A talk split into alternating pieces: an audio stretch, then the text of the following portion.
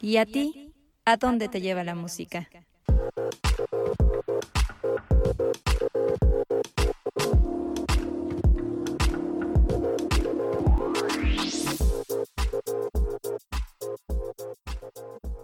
Si nos ponen la canción, el podcast. Hola, ¿cómo están? Muy buenos días, muy buenas tardes o muy buenas noches. Bienvenidos sean a un episodio más de Si nos ponen la canción. Es un gusto estar con ustedes nuevamente este martes o cualquier día de la semana que nos estén escuchando. Muchas gracias por estar aquí.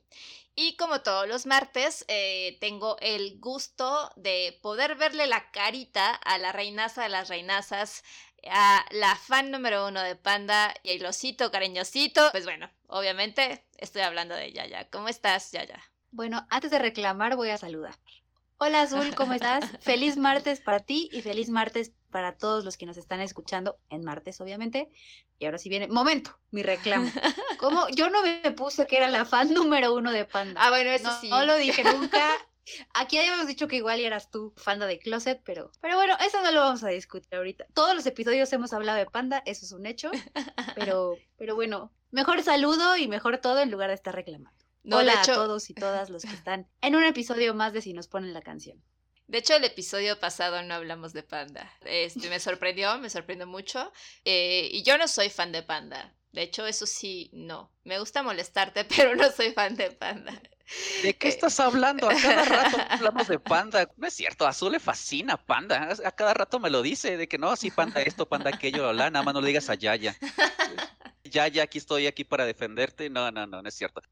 Ah, que por cierto, podcast escuchas, como ya se dieron cuenta, eh, otra vez tenemos de invitado que ya decidimos va a ser nuestro invitado recurrente en Si nos pone la canción obviamente Caleb, porque pues necesitábamos, ya saben, el chingaquerito, el que siempre va a poner aquí la, eh, la disputa entre Yaya y yo, o ya saben, sus datos interesantes más allá de el albur que bien se nos vino a dar en, esta, en este podcast. Sí, gracias. Ahora, aquí lo interesante va a ser de eso de invitado recurrente, es, no sé si es porque les gustó el, chingaquedito, porque si, si, me volvieron a invitar es porque algo les gustó de las cachetadas que les di, entonces más bien el problema no es tanto el que da cachetadas, sino que la que le gusta recibirlas, así que, ok, vale, aquí estoy de nuevo, pero pues bueno, va, hola, ¿cómo están todos? Este Caleb, eres súper bienvenido en esta sala de podcast, ya lo habíamos dicho desde el episodio pasado. Además, que quede claro que entonces nos gusta la mala vida, ¿no, Yaya?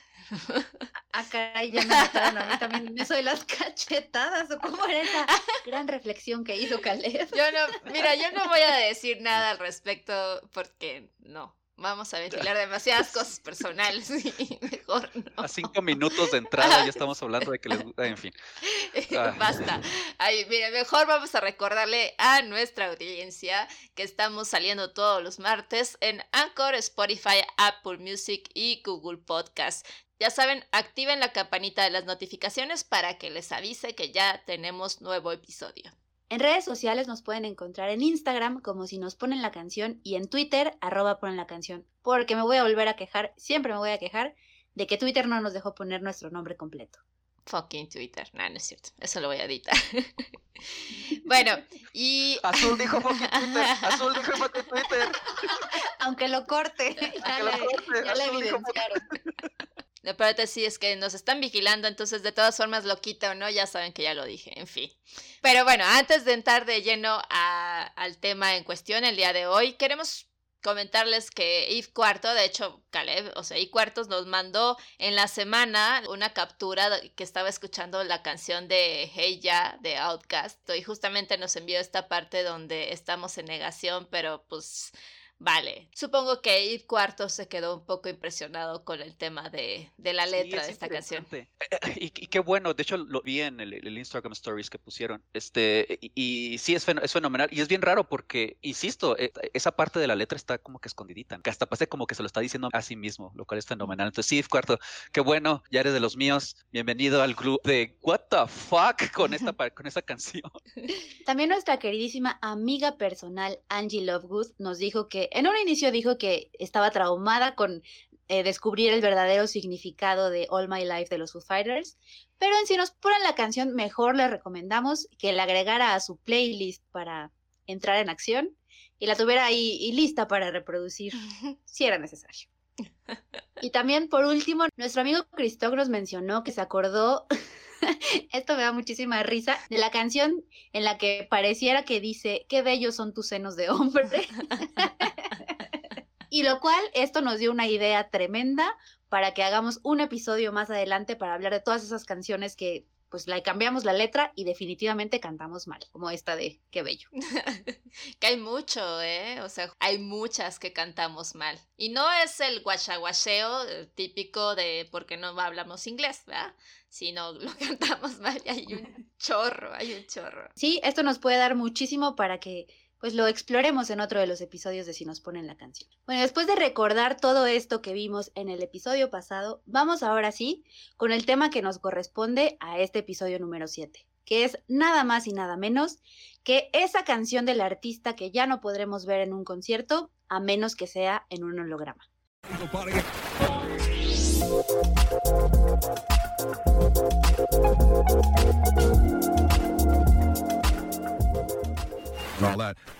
Como todas las semanas, le preguntamos a nuestra queridísima comunidad de si nos ponen la canción, cuál es precisamente esa canción del artista que ya no podemos ver en concierto porque lamentablemente ya no está con nosotros, pero que podría ser si le hicieran un holograma. Y estos fueron los comentarios.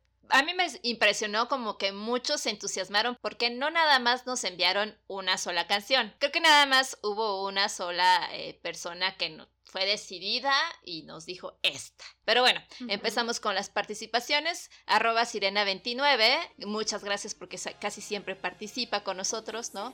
Nos dijo fotos y recuerdos de Selena. ¿Por qué no? Oye, pero un momento, se me hace muy raro que no hayan sacado ya un holograma de Selena, ¿no? O sea, Avi Quintanilla, la oportunidad de oro se te está perdiendo ahí. O sea, imagínate una gira ahí. Bueno, ya, ya diremos nuestra opinión más adelante. Sigamos con la participación de la gente.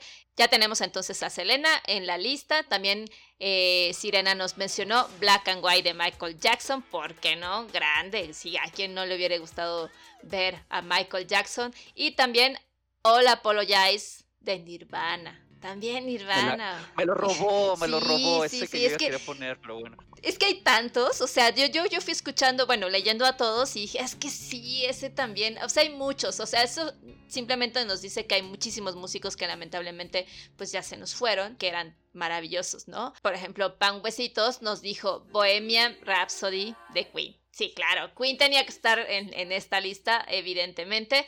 Por ejemplo, ella también es de las mías porque yo iba a hablar de, del Divo de Juárez, de Juanga, o sea, ella quería ver todo un show porque pues vaya, también hay que consumir producto nacional, ¿no? Y pues Pan Huesitos votó por el Divo. A mí me tocó verlo. Yo soy de Ciudad Juárez, ya me tocó verlo y fue fenomenal.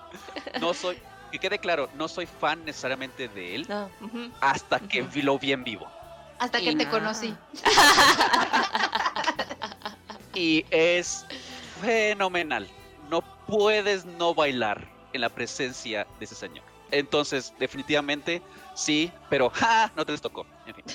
Bueno, él ya tuvo su holograma, más adelante vamos a hablar de eso precisamente. Siguiendo con los comentarios de nuestra querida comunidad, Christoph nos dijo, otro de los grandes, una voz tremenda que a mí me gusta muchísimo, Barry White, con You Are the First, The Last and My Everything. Wow, wow, wow. Christoph también nos mencionó a Compay Segundo, 20 años de Compay Segundo. Y por último, otra que también en su holograma estaba ahí en proceso, pero que se detuvo por diferentes cuestiones, Amy Winehouse. Yo me arrepiento muchísimo porque yo dije, yo la veo la próxima vez que venga, y ya no hubo próxima vez. Y You Know I'm Not Good, yo creo que sí, en vivo ha de ser una chingonería. También Annie LGR nos dijo, esa es de las mías, esa es de las mías, Radio Gaga de Queen. Y finalmente Corina nos comentó, ahí está otra más, Lithium de Nirvana. Y, ay no, este también me duele el corazón porque dije lo mismo y a partir de eso ya nunca más, o sea, ya dije, nunca más voy a volver a postergar ir a un concierto porque Chester Bennington de Linkin Park que se nos fue. In the end, no, no, no, no, no. O sea, yo creo que eso sí, en vivo también hubiera sido una chingonería escucharlo. Ya sé. De hecho, ese es uno de los que también me faltó ver. Una de las canciones que también sería fenomenal escuchar las canciones se llama Given Up, en el cual si ven la letra habla perfectamente de las razones de las cuales ya literalmente se deja ir. Y hay una porción en la cual saca guturalmente toda esa forma. Entonces, si, si alguien no ha escuchado esa canción, y quieres sacar todo ese enojo, altamente recomendable. Pero, entonces, eh, perdón, es que entré en, época de... Ah, Ahí sí queremos un holograma, Caleb. no. este, y pues continuando, y por último, eh, Angelo eh, nos dijo Human Nature de Michael Jackson, que obviamente están hablando de unos mayores fans de, Michael Jackson en el mundo, y Human Nature definitivamente es una de sus no tan conocidas interesantemente, y se me hace una, pero se me hace una muy buena lección. Eso, habla mucho de sí así como de, de, de, lo que sucede alrededor del mundo. Entonces, eso y más de John Sebastian, definitivamente. este, ese señor, bueno, ya a todos los extrañamos. Otra persona de Mi One House, este Valerie, grandísima, grandísima canción. Es, este, habla, eh, eh, hasta me, da la impresión de que es autobiográfica esa canción, pero no estoy muy seguro. Y claro está, obviamente, siguiendo con Selena, Amor Prohibido. Y saben qué, vale, está bien, miren, apenas es mi segundo episodio, no quiero decir nada al respecto, pero Ay, ya déjenlo ir, Amor Prohibido tiene tantas canciones tan menos choteadas que esa, pero bueno, claro, si, si quisiéramos volver a escuchar a Selena, obviamente tenemos que, que decir que es Amor Prohibido. Entonces, eh, definitivamente hay muchas canciones aquí. Si me permiten, le pregunté a mi mamá. Mi mamá es una alta, alta afán de Bohemian Rhapsody. Fue la primera que dijo. Eso obviamente sabía que iba a decir eso. Es una gran fan de Queen también. Entonces, definitivamente, hasta familiares y conocidos dicen lo mismo. Pero claro está, ya hablamos de las, sus canciones. Ahora nos toca hablar de nuestras canciones. Y que ahora nos va a tocar a, escuchar a Yaya hablar de ella. Bohemian Rhapsody de Queen. Exactamente, ya está ahí inconfundible, inconfundible para todos los que nos gusta, del álbum Live Killers de 1975, de autoría del grandioso Freddie Mercury. Open your eyes, look up to the skies and see.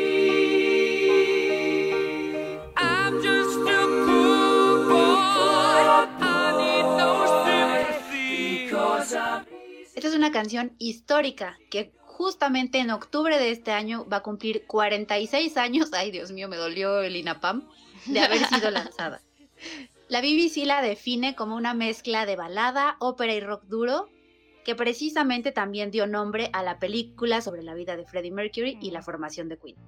Con casi seis minutos de duración y una, bueno, increíble que a mí desde que era chiquita, así, bueno, chiquita sigo siendo, ¿verdad? Desde que era niña, me gustaba muchísimo esa parte de la ópera, ¿no? Prácticamente que está en medio de la canción. Como apunta la BBC, simplemente desafió las reglas de la industria musical de ese entonces, en la época en la que fue lanzada. Al respecto, Fraser McAlpin, en un texto para BBC America, aseguró así, textualmente, que es una de las canciones más extrañas, inspiradas y menos entendidas en la historia del rock. Se las arregla para sonar como una obra de arte seria, un lamento conmovedor y un momento de extrema tontería al mismo tiempo, lo cual es parte de la razón por la que tanto niños pequeños como viejos rockeros la adoran y pues de ahí te da un brinco a hacer una poderosa balada con ópera ligera. ¿no? Ópera ligera, ópera pesada, hard rock, o sea, como que explora muchísimos sonidos y viene de vuelta para hacer una balada antes de terminar con un decisivo gong. O sea, la describió toda tal cual es, tal cual es. Y algo interesante acerca de esta canción en el texto que precisamente escribió McAlpin es que él cuenta que em, el video, este que recordamos que incluso hay memes con gatitos y perritos y muchas cosas, pues es uno de los videos al que se le atribuye el inicio del boom, ¿no? De los videos musicales en, los 70s y luego más adelante en los 80s. Pero según Brian May, él, él contó para BBC, que simplemente ese video lo, lo hicieron así como un poco forzado de, ay, no queremos ir a top of, top of the Pops, hagan un video y así nos ahorramos la presentación. ¿Y quién iba a decir, quién iba a decir que esa cuestión iba a dar pie a todo este pues desenvolvimiento que vimos después con los videos musicales? La canción fue escrita en su totalidad por Freddie Mercury y, se, y en esta parte, Caleb, quiero que pongas mucha atención porque te quiero preguntar ahí como el ingeniero, el ingeniero de audio que eres, ya vi por qué me invitaron.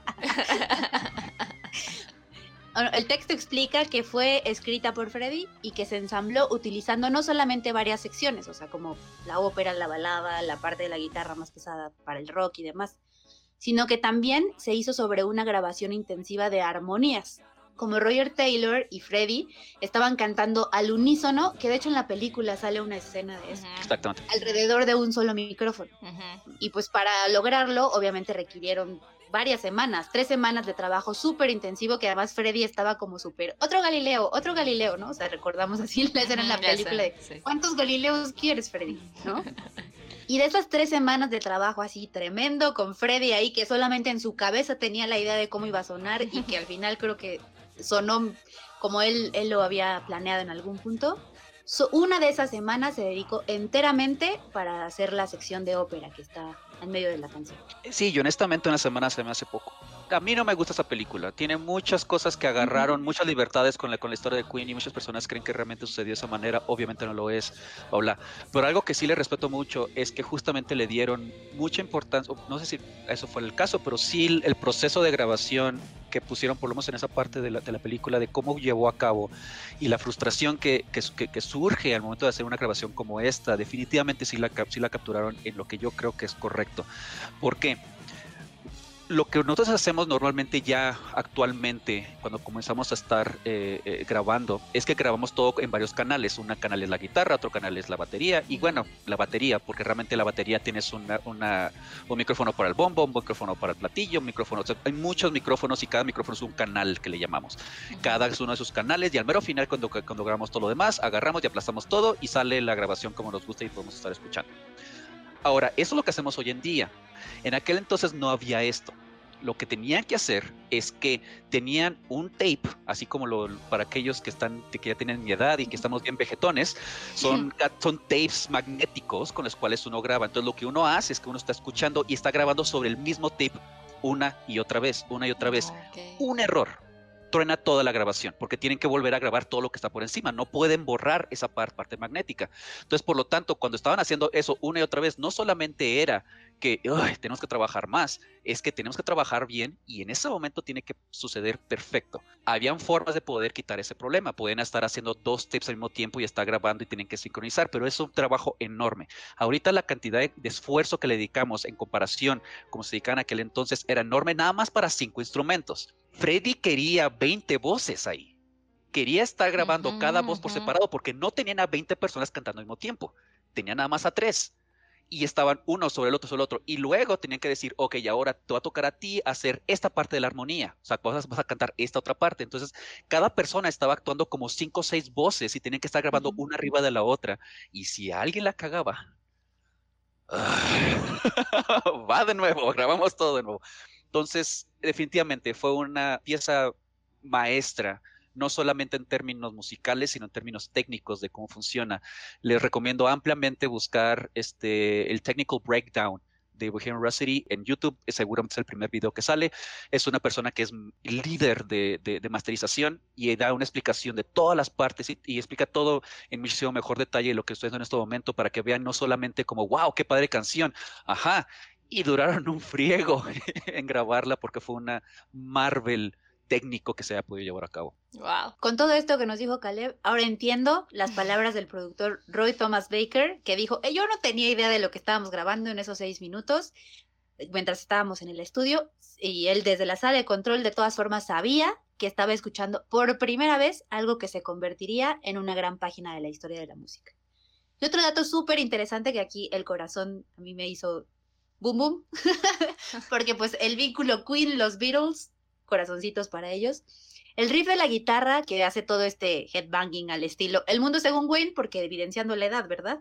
Originalmente fue escrito en piano por Freddie, ¿no? Y dicho sea de paso, el piano con el que Freddie grabó esta canción fue el mismo que después usó Paul McCartney cuando grabaron los Beatles Hey Y en cuanto al significado de la canción, en el texto de BBC America, pues el autor dice que pues hay muchas cosas, o sea, se ha, se ha, dicho de pronto de que puede ser un relato velado un poco, ¿no? De la sexualidad de Freddy y de esta relación que tuvo con Mary Austin, ¿no? o sea, bueno, más bien el efecto que tuvo, ¿no? En la relación con Mary Austin, que podría ser también un regreso a todo lo que vivió Freddy después de haber sido expulsado de su ciudad natal cuando tenía 18 años, que tal cual como lo dice la letra, podría ser una canción que habla acerca de un hombre que mató a otro, ¿no? Y que tiene estos sueños como que lo atormentan por toda la culpa, ¿no? Que temía que tuviera un castigo por lo que había hecho.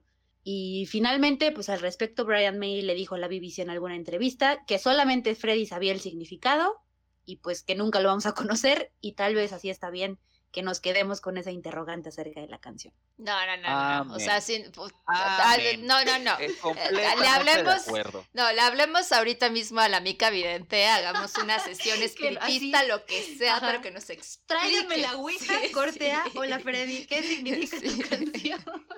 Sí, por favor, que Mica o ya vemos a quién, quién nos ayuda a saber realmente, imagínate. Primicia, la primicia. No, no, perdón, pero no. O sea, estás escuchando a una persona hablar con su madre, después hablar sobre algún crimen y después hablar con el diablo. Eso es fenomenal. Hay cantidad enorme de películas que no sabes qué frego está sucediendo, pero están fregonas. Punto, ya, se murió y es fenomenal que no lo conozcamos. Es el Joker que necesitamos, así como Batman es el que necesitamos, este es el Joker que necesitamos. No sabemos de dónde proviene y está bien. Y esa es la lección que quiere hacer. O sea, si llegara Freddy y me dijera, el punto de esta canción es que nadie sepa de qué se trata, eso es fenomenal. Te amo, Freddy, si ese es el caso, y si no, también. O sea, es como, adelante. A lo mejor eso era, pero bueno, si logramos contactarlo e investigamos el significado, en un episodio se los vamos a contar. Por último, ya para hablar de Freddy como este artista enorme que, que es, su página oficial, pues sabemos su nombre, Frederick Bulsara, ¿verdad? Que de ahí evolucionó al nombre artístico con el que lo conocemos hasta ahora. Nació en la isla de Zanzíbar, en África, el 5 de septiembre de 1946. La mayor es parte Virgo, Es Virgo, lo sabía. Es que es que justamente cuando tú ahorita eh, ya ya estabas recordando este esta escena donde estaba una y otra vez con lo de Galileo, de hecho antes, o sea, días en esta semana que estaba recordando que íbamos a hablar de esto, eh, dije, ese güey era un obsesivo, un obsesivo, un obsesivo, quería la perfección. De verdad que dije, ese güey ha de ser Virgo, te lo juro. Ya sé, ya sé, Caleb, que no estás muy de acuerdo. ¿Cuántas personas son Virgo? ¿Sabes cuántas personas de Virgo no son así? Son en, no, perdón, pero no. Esta es la oportunidad que tú estás queriendo buscar porque quieres unirte con algo más grande que tú. Sí, él es igual que yo. No. No, no, no, no, no. Yo no estoy igualándome para nada con este, con Freddie Mercury. No, no, no es mi oportunidad. Mira, Yaya y yo somos súper fan de, de, de, los horóscopos, la neta, ¿no? Entonces, y, y cada quien, cada quien. Pero, y pues sí, los Virgos somos pinches obsesivos perfeccionistas. Pero bueno, o sea, para nada que estoy pensando que él y yo tenemos una conexión. No, no, hombre. O sea, este señor es un dios, es un señor gigante. Vamos a tener, otro episodio de todas sus cosas psicosis raras con sus, con sus horóscopos y demás, porque... Te vamos a invitar, Caleb, para hablar así de ah. artistas. Yo soy Géminis, entonces, a ver, los Géminis, los ascendentes, aquí sacando todo. A ver, Y lo siento, Caleb, pero ya, ya, yo sí somos fans y vamos a estar sacando este tipo de comentarios. Qué bueno que soy invitado recurrente. pero, vamos a hablar del horóscopo cuando estés presente y del... Todas las personas que, que, que, nos están escuchando y que les gustan los horóscopos, a ver, ¿qué, ¿Qué, qué, signo zodiacal es Caleb? A ver, vamos a, ver, qué es esto. Ya, a ver, Caleb, espérate, ¿eres escorpión? No, ya, ya no les voy a dar más pistas. Les voy a dar, ya no les voy a dar más pistas. A ver, yo quiero sí una lo sé, yo sí lo sé. Les aseguro, les aseguro que nada más una onceava parte de ustedes va a estar correcta. Está bien. Bueno, siguiendo después de que descubrimos, acabamos de descubrir el signo solar de Freddie Mercury aquí, que es Virgo. ya les contaba yo que él pues empezó a tocar el piano súper chiquitito. Él empezó con lecciones de este instrumento a los siete años, sin saber, ¿verdad? Obviamente, que 25 años después, en Londres, bajo el nombre de Freddie Mercury, ¿ya? Estaría al frente del ahora súper legendario grupo de rock Queen. Y ya para terminar, con algo, esto se me hizo como súper bonito y que define muy bien a mi amigo personal, ojalá, Freddie Mercury. Su página oficial dice, su voz tenía un rango notable y una presencia en el escenario. Él sí era un showman, pero tremendo, ¿no? Que le dio a Queen una personalidad colorida, impredecible y extravagante. Bravo. así era Freddie. Hermoso. Y sí, sí me gustaría a mí verlo. Imagínate así, aunque sea el holograma en el escenario cantando a todo pulmón Bohemian Rhapsody.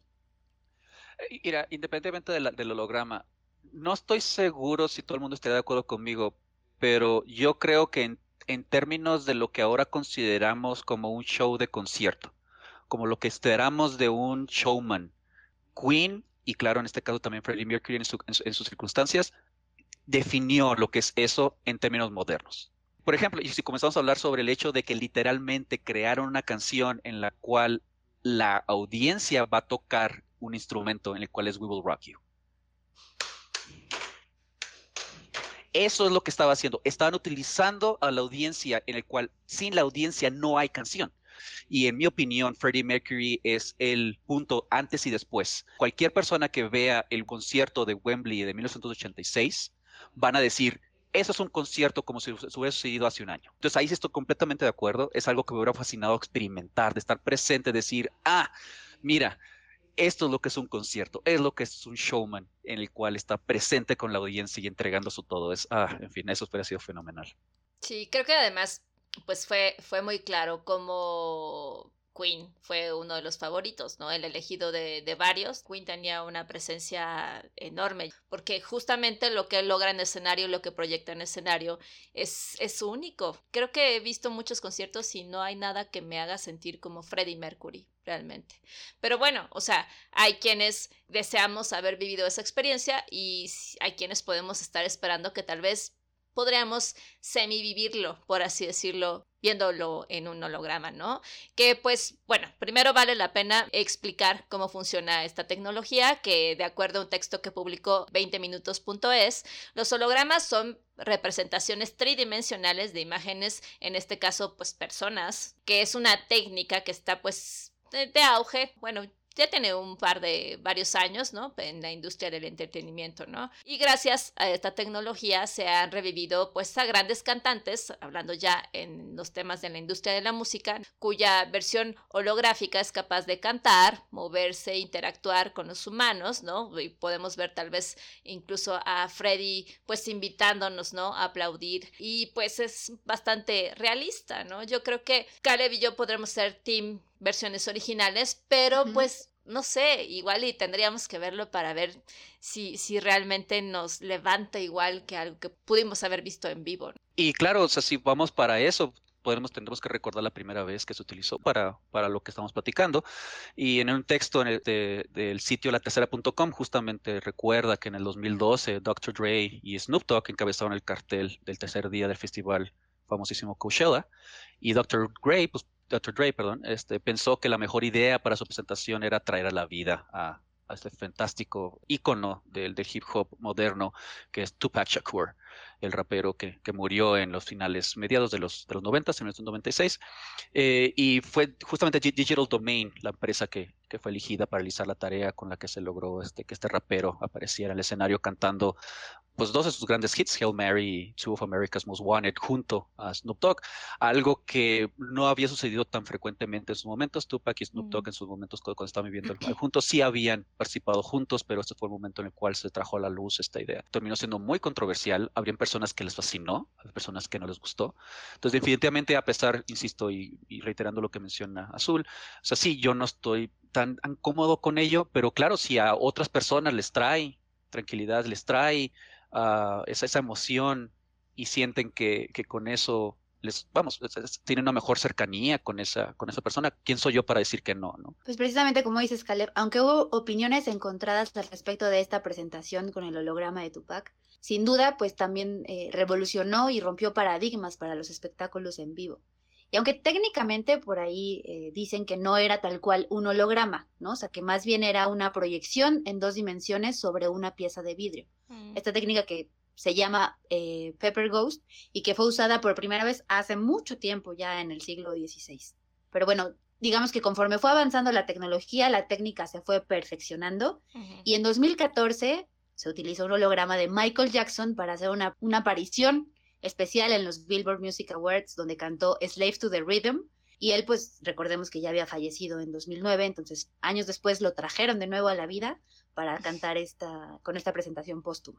El espectáculo, o sea, pues ya había evolucionado más a la par de la tecnología, porque había una banda en vivo y había también un grupo de 16 bailarines en el escenario, que fueron los que acompañaron a Michael Jackson, ¿no? Que incluso se aventó ahí su famosísimo Caminata lunar, diría Universal Stereo o Moonwalk. Pero bueno, Caleb nos va a contar cuál fue la canción que eligió de ese artista que ya no va a ver en concierto, a menos que sea con un holograma. Cuando Yaya y Azul me dijeron, ven de nuevo.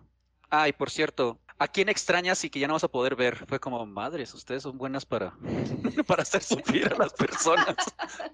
Este, porque fue sufrir primeramente y recordar a aquellos que no voy a tocar ver. Y segundo, eh, como ya lo he mencionado ya varias veces en este episodio, fueron un chorro. Fueron un chorro de canciones. Cuando primero me dijo Azul sobre el episodio pasado fue, ah, esta, punto. Esa es exactamente la que ando buscando.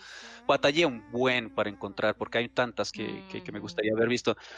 Pero me quise ir un poquito fuera del ordinario, este, para darle un poquito de, de, de, de especie y de, pimienta a esto. Y me fui uh, un poquito más clásico. Voy a irme con Nina Simone cantando su bellísima canción Feeling Good.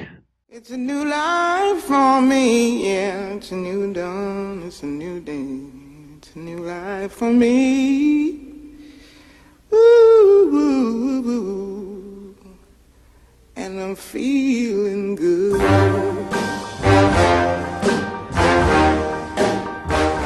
La razón por la cual esta canción me acercó, primeramente recordemos que Nina Simone eh, es una, un gran ícono de los blues en los, en, los años 60. Este, específicamente esta canción salió en el, en el, álbum de I Put a Spell on You, que salió en 1965.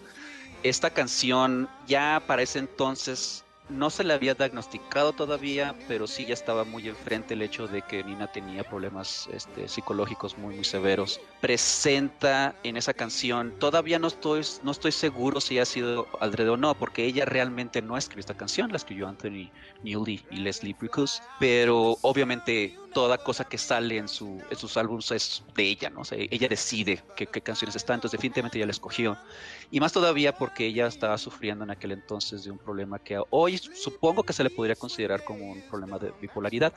Y justamente algo que sucede durante el proceso de esto, el momento de que está presentando, es que habla de un sentimiento de que todo le está funcionando muy bien, que se siente muy bien, pero comienza con un sentimiento bien triste.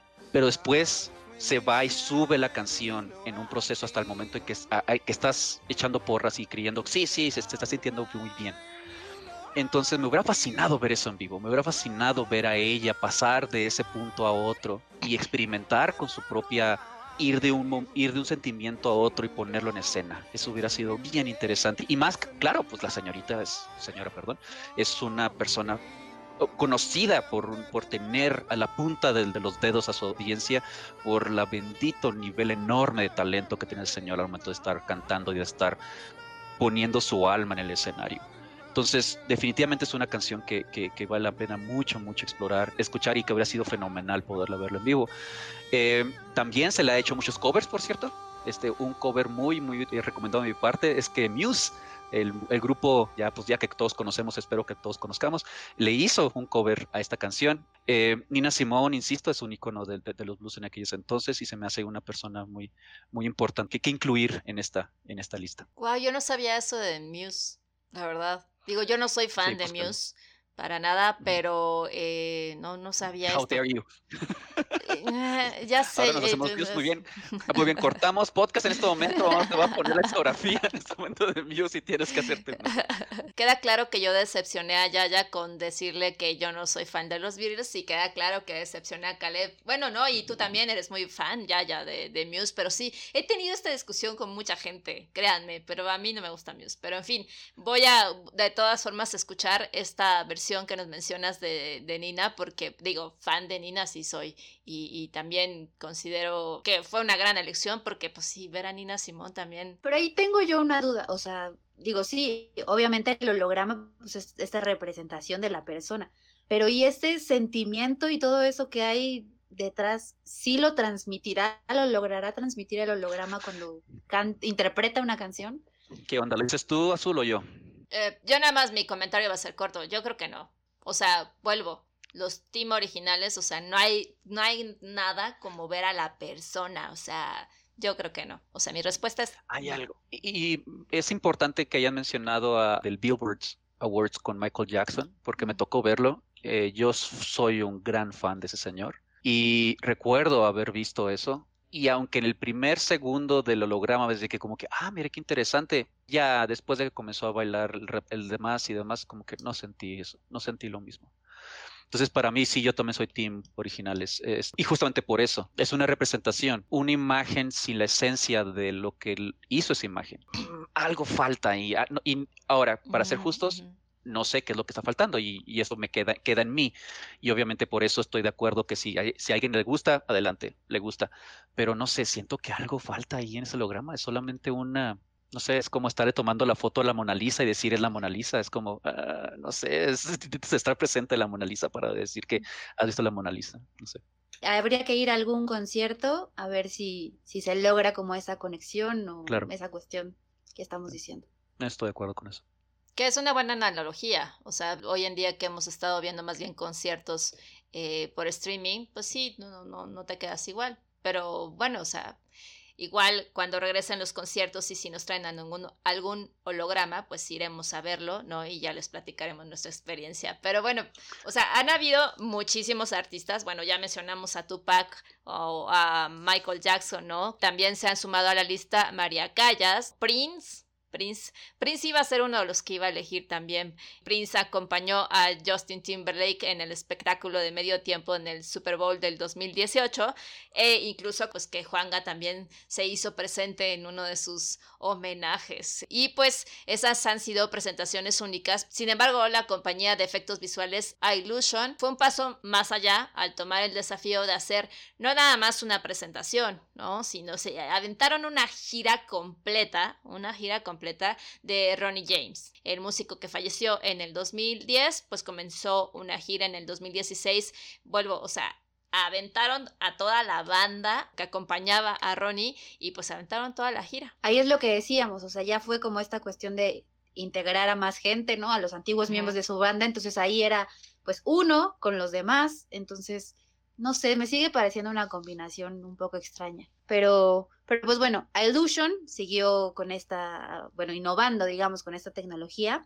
Y en 2019 iniciaron la gira del holograma de Frank Zappa, que incluso estaba planeado que viniera a un concierto en México. Bueno, que viniera a un concierto suena extraño, pero bueno, que hubiera un concierto en México con su holograma y al final pues se canceló. Lo mismo pasó con las giras del holograma de Amy, ¿no? Para todo lo que decíamos en, hace un ratito acerca de Amy Winehouse y pues por toda la cuestión de la situación que estamos viviendo por la pandemia, pues también la gira de Roy Orbison y Buddy Holly en holograma pues también quedó postergada un poquito. Y otra de las compañías que se sumó como a esta oferta de otra experiencia en los conciertos es Base Hologram, que ellos lo que tenían preparado era la gira del holograma de Whitney Houston, que iba a empezar me parece en Europa y luego se iba a establecer como estos escenarios que hay en Las Vegas, ¿no? Que es como el, el concierto ahí en casa, ¿no? Por llamarlo de alguna forma. Y estaba planeado que pues todo esto se hiciera en 2020, sin embargo, pues ya sabemos que pues por la situación que, que estamos atravesando, pues también se tuvo que postergar. Ahorita escuchándote todo se me hacía tan futurista, ¿sabes? O sea, pensé mucho en Blade Runner, cosas así, o sea, ¿qué, ¿qué está pasando ya? Conciertos en hologramas y todo, o sea, muy futurista el asunto. Pues ese es el punto, o sea, al final está esta tecnología pues, disponible y tiene sus usos, o sea, también hay muchas formas de poder estar escribiendo. por ejemplo, cabe resaltar que la tecnología pues, ya está evolucionando bastante y, eh, de hecho, justamente la, la, productora de este espectáculo de Whitney Houston menciona que para la realización en vivo del holograma se contó con el sistema de video Watch Out, ese es un software multipantalla que permite conectar hasta cinco proyectores de 25 mil lúmenes. Ese es un proyector bastante, bastante brillante. Eh, eh, la importancia de la sincronicidad de este sonido, video y luz a través de un timecode es fundamental, este, ya que estas imágenes se proyectan sobre una gasa holográfica colocada sobre el escenario y es difícil de percibir para el espectador. Eh, ahora, esta idea entonces de esta tecnología que quede claro, va más allá que solamente está presentando cosas en el escenario y mira qué bonito se ve.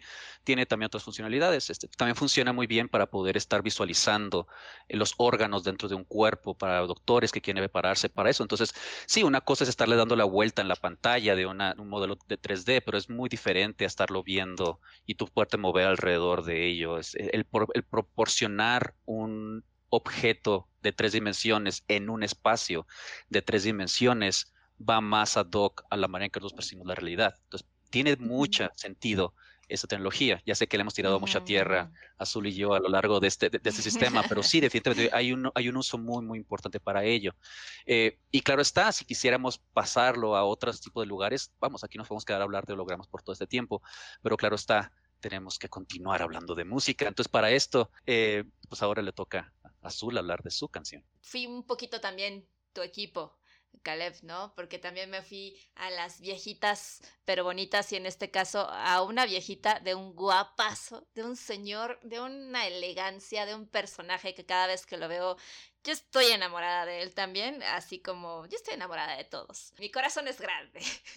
Eh, Madre, creo que es la primera vez que lo admites con voz alta. Pues sí, sí, sí, y lo comenté el episodio pasado, ¿no? Yo soy una romántica que los domingos escucho a todos estos señores elegantes de aquella época y mi favorito y aquel que hizo uno de mis viajes más placenteros porque además era un sueño estar eh, en una pista de hielo escuchando una canción de este gran señor. Estoy hablando de Frank Sinatra y una de mis canciones favoritas es Strangers in the Night. Something in your eyes was so inviting, something in your smile was so exciting, something in my heart told me I must have you. De verdad es, es chulísimo, chulísimo. Yo, yo, estoy sonriendo cabronamente porque este señor de verdad me fascina, me fascina y me encanta que me acompañe los domingos. Eh, esta canción salió en el álbum de Strangers in the Night en 1966. El compositor, digamos que reconocido, eh, es Bert Kaempfert y pues los letristas eh, Charles Singleton y Eddie Steiner. Ahí había una disputa entre quién compuso esta canción y además pues los letristas fueron varios. Se cree que originalmente el compositor fue Ivo Robic, que es este croata, que además escuchen la versión, es bastante bonita también, un vocerrón de este señor. Se cree que originalmente este señor la hace para un festival en el ex Yugoslavia, pero pues no fue ganador. Se entiende que era amigo de Bert. Creo que se la pide para que hagan una versión en Alemania y después él ya se queda con la, con la versión, ¿no? Entonces hay ahí eh, varias versiones de quién, a quién pertenece esta canción. Pero pues más bien fue interpretado por varias personas, pero pues la más reconocida o el intérprete más reconocido de esta canción, pues evidentemente fue Frank Sinatra. Con esta canción, digamos que Frank vuelve por así decirlo, a, la vida, porque pues ya llevaba 11 años, 11 años de que no había tenido un éxito tan magnífico, porque el último había sido en 1955 con Learning in the Blues. No quiere decir que no haya sido famoso, que no haya tenido ventas, etcétera, pero no había tenido presencia en las listas de popularidad. Había pasado, digamos, poco desapercibido hasta que llegó Strangers in the Night. Con esta canción llegó a estar en el número uno en la lista de Billboard Hot 100 y en la lista Easy Listening. Fue el mayor éxito en la carrera de Frank Sinatra. Ganó también el premio Grammy a la mejor interpretación vocal pop masculina. Lo más curioso de esta canción es que a pesar de ser de la canción de mayor éxito para, para Frank, pues esta canción no le gustaba. De hecho, él se expresaba literalmente como que era una canción, era un pedazo de mierda. Literalmente hay mucha gente ah, que, ajá, o sea, que habla sobre esta canción y dicen, de verdad, Frank Sinatra decía, esto es un pedazo de mierda pero sabía que iba a ser un hitazo. Sabía que eso lo iba a hacer regresar a las listas de popularidad y es por eso que aceptó eh, la canción. Y tan no le gustaba que en varios de sus conciertos antes de cantarla decía, oh, demen, pues voy a tener que cantar una canción que no me gusta, pero pues qué carajos, ahí les va. Y de hecho en varios conciertos incluso hasta cambiaba la letra. Y otro dato curioso que me encanta de esta canción es que él tiene eh, esta, cat, ¿no? Al final de la canción cuando empieza a decir dubi dubi du. De hecho fue inspiración para el animador Takamoto, que pues se inspiró para nombrar a uno de sus personajes, a un personaje de los más famosos, yo creo que todo el mundo conocemos y recordaremos que es precisamente Scooby-Doo. Es, el nombre de Scooby-Doo sale de este scat de esta canción de Frank Sinatra. Nuestro querido Frank Sinatra es guadalupano. Él nació el 12 de diciembre de 1915, falleció el 14 de mayo de 1988 y pues es uno de los artistas más vendidos de todos los tiempos, ¿no? Habiendo vendido más de 150 millones de discos en todo el mundo. Pues recordemos también que además de ser cantante, pues también fue actor y ganó un Oscar y un Globo de Oro al mejor actor de reparto por la película From Here to the Eternity y creó también su propio sello discográfico, protagonizó otras películas y musicales además que lo hizo ganador de otros Globos de Oro. También tuvo presencia en, en la política, ¿no? Apoyando a algunos presidentes como Roosevelt o John F. Kennedy y además fue investigado por el FBI también porque se creía que tenía vínculos con la mafia. El señor tenía una historia tremenda. Tuvo cuatro Y esposas. vendía en Nueva York o también, ¿o cómo? Falafels. Digo, por eso, aquí, aquí es barbacoa tamales los domingos, ¿no? O sea, ya sí, afuera del estadio de los Ya Yankees. Y uno de los más grandes críticos musicales, Robert Christo, lo llamó como el mejor cantante del siglo XX y pues hasta el día de hoy sabemos que sigue siendo una figura icónica. Y la verdad es que a mí me hubiese gustado verlo no en un concierto, aquí Ojo, o sea, no me hubiese encantado verlo en un concierto, me hubiese encantado verlo en estos programas de televisión que, que eran clasiquísimos también en aquella época y justamente esa industria de hacer programas de música en vivo se me hace fantástico. Y, no sé, o sea, no, no esperaría verlo en un concierto, pero sí en un programa de televisión donde era clásico ver a, a Frank Sinatra. O tal vez con pues, Raúl Velasco pudo haber llegado. Y con ustedes, en domingo, Frank Sinatra. Mismo, ¿eh? imagínate, imagínate, ¿no? Pero era como el formato viejito de los años 60, Ajá. clásicos en los Estados Unidos, que a mí me hubiese encantado estar ahí. O sea, además es lo que decíamos, por ejemplo, de los Unplugged, ¿no? Iba a estar así Ajá. a cinco metros de mí. Ay, no, qué fantástico, qué señorón. La verdad es que lo amo mucho, lo amo mucho. Por eso elegí a mi gran y amado Frank Sinatra. Y de hecho algo que eh, sería interesante hacerlo es que eh, él fue parte de un grupo informal de performers eh, que se lo conocía como Rat Pack, donde Ujú, estaba con Frank Sinatra. Sammy Davis Jr. y Dean Martin. Y algo que no solamente es fenomenal y hacer un trabajo fenomenal, estar haciendo los tres en vivo, eso hubiera sido muy interesante, con el big band atrás, con toda esa Ajá, puesta en escena, eso hubiera sido fenomenal. Algo que también se le aprecia mucho a Frank Sinatra, que insisto, como bien mencionas, una- es una figura controversial, no todo el mundo es la- eh, tiene los mejores recuerdos de esta persona, pero hay que recordar que Sammy Davis Jr. era una, perso- era una persona negra en tiempos de, de- de- de que en Estados Unidos había una segregación muy fuerte y algo que impulsó mucho Frank es que en cada posición, en cada momento en el cual el Rat Pack estaba presentando, eh, Sammy Davis Jr. estaba con ellos como si fuera un hombre común y corriente. Entonces él, él impulsó mucho la carrera y que se, se tratara a Sammy Davis como lo mismo, igual como todos los demás del, del, del grupo, ¿no? Y esto que decías, Caleb, de la orquesta en vivo, ¿no? Bueno, la banda en vivo.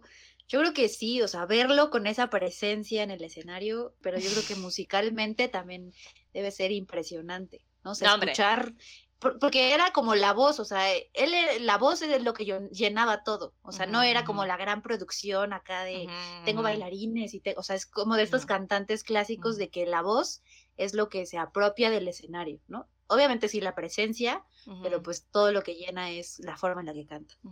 O sea, sí dije que el señor me encanta, que me parece fabuloso, que es un señor elegantazo, pero musicalmente a mí me encanta, o sea, no nada más es la presencia física, porque además él tiene una presencia en el escenario bastante chingona, ¿no? Es cabronamente, tiene algo en el escenario, él, ¿no? Y, y los empiezas a escuchar a cantar y te deja babeando, o sea, a mí me deja babeando con, con escucharlo, ¿no? Y evidentemente cuando tiene a toda la banda, eh, la parte, la envolvente, pues es el complemento, ¿no? Perfecto. No sé, o sea, no nada más es su bonita carita, ¿no? Y su presencia, él, él me fascina, me fascina. Y pues soy muy fan además de toda la música de aquel, de aquel tiempo, ¿no? Eh, bueno, seamos sinceros, te gustan los güeros con ojos azules, pero fuera de ello, este, Frank Sinatra era reconocido por todos sus este, músicos de acompañantes y big band porque tenía un ritmo impecable. El señor iba al punto de la letra, así como va con todo lo demás. No necesitaban estar siguiendo, sabían que el señor era un cronómetro en vivo. Entonces, el señor como parte de la elegancia que dice esta azul, pero algo que insistiría, que existiría mucho con Frank es que era no solamente elegante en su pose, en su porte, en la manera en que, se llevaba a cabo, sino que también elegante en la manera de estar llevando a cabo el ritmo con el resto de las personas. La banda y él están en sincronía. Pero a ver, entonces ya dijimos así como nuestro número uno, ¿no? Como varios de nuestra comunidad nos dieron una lista. Nosotros dijimos el número uno, el mío es Queen, el de Caleb Nina Simón y el de Azul eh, Frank Sinatra. Pero digamos, si pudiéramos amar el top tres de esos artistas o bandas, bueno, bandas completas, porque si es que ya alguno de los em, integrantes falta, ya no está aquí con nosotros, ¿cuál sería su top tres aunque hemos dicho que si sí o si no, tal vez eh, el holograma puede sonar medio raro, ¿cuál sería ese top 3 para cada uno de nosotros?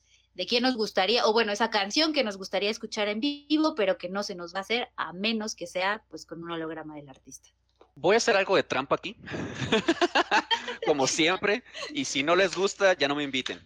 Es que me voy a ir bien lejos, o sea, me voy a ir lejesísimos porque me fascinaría escuchar cómo es que Beethoven interpretó su novena sinfonía. Tenemos que recordar, la, novena sinfonía la tenemos presentada en papel, pero una cosa es lo que está en papel y otra cosa es cómo lo presentas en el escenario. Entonces, este, teniendo a Beethoven ahí dirigiendo y decir, esto es lo que yo quiero, así, esa es la, la, esencia de mí, de lo que yo quiero que parece que ustedes estén apreciando, sería fenomenal. Ese sería mi segundo. Y tercero, hablando de la trampa, no es de un artista específico no que no está con nosotros. De hecho, los dos eh, artistas que estoy por hablar están con nosotros. Les voy a dejar de tarea a las personas que nos están escuchando de que busquen lo siguiente en YouTube. Foo Fighters, Earth, Wind and Fire, Mashup. Seguramente van a encontrar una canción en la cual una persona se le ocurrió la magnífica idea de poner una canción sobre la otra de la canción de September de Earth Within Fire y la canción de Walk de Foo Fighters. Me fascinaría ver eso en vivo. Ese mashup en el cual está escuchando esas dos canciones al mismo tiempo y que sorprendentemente queda, queda y queda fenomenal esas dos canciones tocando al mismo tiempo. Me fascinaría, me fascinaría ver eso en vivo. Ahora sé que no va a ceder porque pues Fighters está en, lo suyo. Earth, Wind Fire, pues como que no sé si estén todavía en tour, creo que sí, pero si no, a lo mejor no. No, me sorprendería que ya no estuviera con nosotros. Eh, eh, insisto, para personas que me están escuchando, que nos están escuchando, busquen esta mashup. Eh, lo hace esta persona que, justamente es, un canal de YouTube que se encarga de hacer estos mashups. Y no sé cómo el señor lo hace. Tiene algún tipo de trato con el diablo o algo parecido, porque la manera en que se le ocurre hacer estas combinaciones está bien interesante. No todas son perfectas, pero es tan específico, es tan específico que es eh, la canción Walk the Foo Fighters con la letra de September de Earth Within Fire te levanta el espíritu, te levanta, o sea, no sé por qué no han hecho esto. Espero que en algún momento nos esté escuchando otra vez Dave Grohl, por favor, escúchame, ponme atención. Este, de que, de que hagan esto sucedido. Sé que seguramente no va a ser posible y es por eso que lo estoy incluyendo en este top 3 porque es, seguramente nunca va a suceder y obviamente eso me fascinaría verlo en vivo, pero a ver, espero que sí. Pero por pronto, sí, Foo Fighters con Youth with Empire. Que la universa te escuche, Caleb, para que esto en unos Grammys o en una cosa así fuera posible. Pues seguramente sí, y, y, deben haber muchísimas más ideas de esto. O sea, la verdad es una joya. O sea, es una joya que existieran estas este, pues colaboraciones, ¿no? En mi caso, estuve pensando, luego, luego se me vino a la mente este actuación que hubo, pero lo, hago por Prince, por ver a Prince. Eh, fue una actuación que hubo, justo estuvo Prince, Tom Petty, eh, Steve Wingwood, Jeff Lynne, ¿no? Y otros más con la de Why My Guitar Gentle Whips, con esa. O sea, la parte donde llega Prince y le hace el amor a la guitarra es fantástico fantástico. Creo que es un gran guitarrista, ¿no? O sea, yo verlo tocar la guitarra es, bueno, escucharlo, ¿no? O sea, es, es fascinante, fascinante. Me la puedo pasar horas viendo y viendo ese video y con los audífonos y creo que me hubiese encantado estar ahí. Sí, o sea, es, ese es uno de los momentos que esa canción me hubiese gustado escucharla con todos estos señorones en el escenario y ver la parte de Prince. O sea, me gustaría estar ahí solamente para ver a Prince. Y otro de los grandes que también, pues no sé, es que hay muchísimos, como bien dijiste Caleb en algún punto, o sea, escoger esta, este tema es bien complicado, o sea, escoger tres, bueno, y ahora tres canciones que nos pones este, el reto ya ya, es difícil, pero otro de los que estuvo rondando en mi mente eh, fue Jim Morrison. Yo creo que con Waiting for the Sun, yo creo que sí. Eh, sí, no, imagínate también verlo. Ay, no sé, fascinante también. No, no, no. Es que hay un buen. Y eso me hace pensar un poquito, no sé, eh, también quisiera ponerlo a la, a la reflexión, si la música de antes es era mejor, ¿no? Porque añoramos ver a muchos artistas de que ya no están con nosotros, ¿no? Y tal vez ahorita ya no es tan simbólico o ya no pensaríamos tal vez lo mismo de muchos artistas. Extrañamos ir a conciertos, pero tal vez no ciertos artistas como lo que extrañamos, cantantes que no vamos a poder ver o bandas, no lo sé. Pero bueno, esos son mis tres. Ya, ya. En términos de que si es mejor o no, yo creo que eso también sería una interesante forma de... Eh, creo que eso es un episodio también por sí solo, ¿no? el, estar hablando, aunque tiene que ver con el tema de ahorita. Eh, pero sí, yo creo que por ahí va. A ver, a ver, top 3 ya, ya. Tú fuiste la que avientó el trancazo, ahora te toca recibirlo. Yo fui la que lo dijo y no puedo decidir el número 3 porque pienso en demasiados. Pero yo creo que haciendo trampa para matar dos pájaros de un tiro, ya sé cuál voy a elegir del 3. En el número uno, definitivamente Queen, o sea, Freddie Mercury cantando cualquiera. Bueno, mi, mi, la mía, mía, mía, mía, más que Bohemian Rhapsody es Somebody to Love. Entonces, verlo sentado en el piano cantando eso, yo creo que lloraría de emoción, la verdad. la grima pronta, ahí lloraría muchísimo. En el número dos, híjole, yo sé que los Beatles pero no sé si Lennon me interesaría. Ay, Lennon preocupadísimo, ¿verdad? De donde quiera que esté así. ¿Cómo yo no, verdad?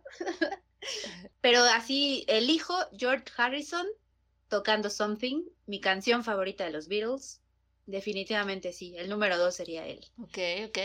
Y haciendo trampa en el número es ¿verdad? Que no tiene nada que ver con los dos anteriores, pero pues lágrima pronto también. Antes de que Chester, hijo mano, es que no sé, pues ahí me voy a aventar un mashup así tremendo en el que el invitado especial en ese concierto sería Chris Cornell cantando Can't Change Me. Invitado especial en un concierto donde estuviera Linkin Park y Blink 182, la alineación original antes de que Tom se nos fuera a buscar marcianos. Eh, que originalmente iba a ser una gira antes de que Chester pues se nos fuera al más allá, pero sí, alineación original de Blink, alineación original de Linkin Park con Chester, e invitado especial en el escenario, Chris Cornell. Ese sería mi top 3. Ya holograma, así, producción masiva, todo. Ese sería mi top 3. Sí, una inversión así terrible en todos los proyectores de 25 mil lúmenes. No mames, o sea. creo que abrí una creo que abrí una caja de Pandora ahí cuando hice mi trampa de que ah, estaría padre hacer esas dos cosas. Ah, pues mira, ¿sabes qué? Lo pues que me fascinaría es que ir a un festival de Coachella donde estén todos estos otros grupos que me gustaría con Metallica, cuando está todavía con Cliff Burton, este, me gustaría. Sí, yo ya hacía hablándole, hola, Illusion, tengo una petición chiquita, o sea, poquito nada más. Quiero este cartel que les traje aquí. para que sean los hologramas. Así que Imagínate un festival de holograma, ahí está la oportunidad millonaria. Adiós, dejamos este podcast para irnos a producir el festival holograma de hecho, estos que acabamos de mencionar. Yo en alguna vez participé en, eh, bueno, estábamos haciendo la propuesta de un concierto aquí en México, creo que se iba a ser en, Los Cabos, que se iba a llamar Leyendas, pero ahí pues, en algún momento se mencionó que podría hacerse el tema de hologramas, pero si no, la mayoría van a ser covers, de justamente de grandes bandas, que si Queen, que si los Beatles, o sea, todos, todos estaban presentes, pero pues eso, nos quedamos en propuesta y hasta ahí se acabó la, el proyecto y pues estaban buscando patrocinios, pero imagínate, o sea, en algún momento si ya se había pensado, podría hacerse ese sueño realidad y ahora con chingos de hologramas. Sí, imagínate, así como un festival de los grandes clásicos de toda esa época, Ajá, ajá. juntarlos otra vez. Ay, se vale soñar, ¿verdad? Se vale.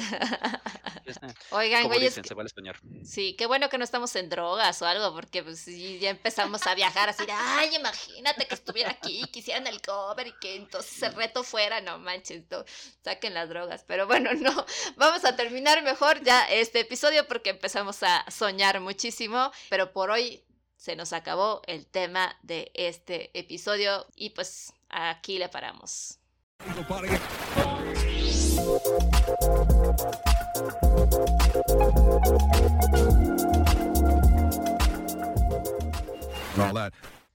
Bueno, y ahora sí, después de tanto casi sueño hecho realidad, pues volvemos a la realidad, ¿verdad? Y vamos a recapitular qué fue lo que aprendimos en el episodio de hoy. Digamos que mi qué aprendimos de hoy sería, pues, cómo ha evolucionado la tecnología que emplean las compañías de efectos visuales para producir los hologramas que, entre comillas, reviven a grandes músicos. Que se me hace muy raro que así como no está el de Selena, pues tampoco está el de los Beatles, ¿no? O sea, que no haya un holograma de ellos. Digo, yo he visto a Liverpool Legends vari- varias veces en vivo y como que está padre todas las versiones y que estén ataviados con estos trajes, Sargento Pimienta y demás, pero como que sabes que no son, ¿no? Entonces, no sé si hubiera un holograma de los Beatles, si realmente yo pagaría por verlo. A lo mejor sí por curiosidad, pero bueno, ya veremos en un futuro si estas ideas millonarias se desarrollan. Eh, por mi parte, me da la impresión de que el hecho de que tengamos tantas canciones que nos gustaría ver en vivo que no nos tocó, para muchos de nosotros, y en, ese, en este caso estoy incluyendo a los tres, porque los tres estamos incluyendo a bandas que de las cuales nosotros ni- creo que ni siquiera estábamos vivos cuando estaban, cuando estaban en su auge. Nos me da la impresión de que andamos queriendo algo del pasado que ya no tenemos. O sea, hay algo ahí raro que nos está faltando y, y que estamos añorando por esa, por ese algo que había, que había en aquel entonces que ahorita o no tenemos o, o a lo mejor nos está faltando. Y podría yo dar muchas oposiciones al respecto de que puede ser. A lo mejor sí, como menciona Azul, es que a lo mejor las canciones en aquel entonces son mejores que las que tenemos hoy. Ese es un episodio por completo, no voy a entrar en detalle mucho aquí. Yo creo que más bien mi punto es que en aquel entonces había tan poca música publicada en comparación a como la tenemos hoy, que cuando salía es que pasaba por tantos filtros que, eh, que tenía que ser de, buen, de buena calidad. Ahorita hay tanta música de por medio, hay tanto que está presentando, bombardeándonos constantemente de las diferentes cosas, diferentes variedades y demás, que insisto, está muy bien, pero no sé, creo que estamos queriendo llorar a algo que ya no está. Y honestamente mi punto de vista es que pues si ya no está, pues ya hay que dejarlo ir. ya, déjenlo, ya suéltenlo y, y- y- y ver qué podemos hacer con esas cenizas y para ver qué, qué- qué otros castillos podemos crear con las cenizas del pasado. ¿no? Eso nada más nos pasa con la música, ¿no? Yo ya, de no querer soltar el pasado. Obviamente, obviamente. Eh, yo también hago la reflexión, aprovecho porque yo no sé si pagaría por un concierto en, en holograma de, pues no sé, de Jim Morrison, Frank Sinatra, eh, eh, Prince, eh, no lo sé, tampoco lo sé. Yo siendo team versiones originales, no estoy convencida tampoco.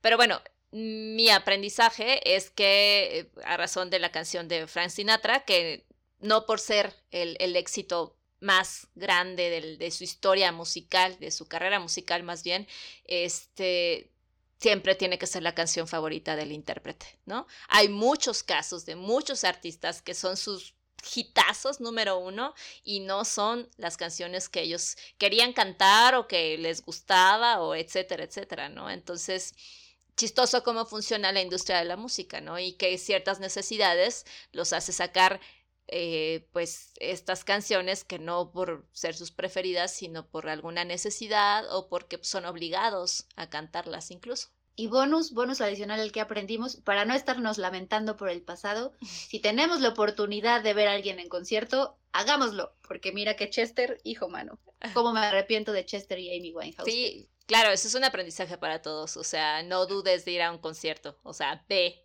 porque no sabemos lo que puede pasar. Pero, pero que Ocesa no nos cobre tanto.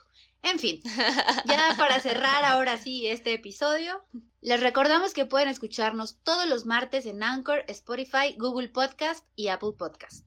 vayan preparando, vayan preparando sus canciones para participar en el siguiente episodio que va a ser ¿Cuál es tu mayor gusto culposo? Ya no estamos para gustos culposos, para darnos eh, avergonzando de lo que nos gusta, pero bueno, lo vamos a evidenciar para el siguiente martes. Es un gran tema. Yo creo que ya no deberíamos de avergonzarnos. Yo creo que Brené eh, podría venirnos a darnos una plática sobre la vulnerabilidad y decir acéptenlo y díganlo con orgullo, ¿no? Entonces vamos a ver qué nos trae el siguiente episodio y les recordamos que pueden participar mandando sus canciones, su gusto culposo en Instagram, nos encuentran como si nos ponen la canción y en Twitter estamos como arroba ponen la canción. Muchísimas gracias por haber estado con nosotros en un episodio episodio más. La pasamos bombísima, pues haciendo todas estas ilusiones y estos, estos deseos que pues ojalá y algún día se pudieran hacer realidad. Muchas gracias Azul, muchas gracias Caleb, la pasé increíble como siempre. Y pues nos vemos a la próxima. No, pues muchas gracias por la invitación. A ver si todavía les gusta este, mi presencia después de todo esto de Este, ya saben, ya saben dónde vivo, ya saben cuál es mi, mi, mi, teléfono, si quieren hacer esto de nuevo, completamente, completamente abierto a hacerlo de nuevo. Venga, pues muchas gracias, muchas gracias Caleb, muchas gracias Yaya por el gusto de compartir tantos siglos, tanto espacio y coincidir. Es un placer con ustedes y hablar de música muchísimo mejor. Gracias amigos por escucharnos. Nos vemos el próximo martes con su gusto culposo y más anécdotas musicales. Cuídense mucho, los queremos mucho. Adiós.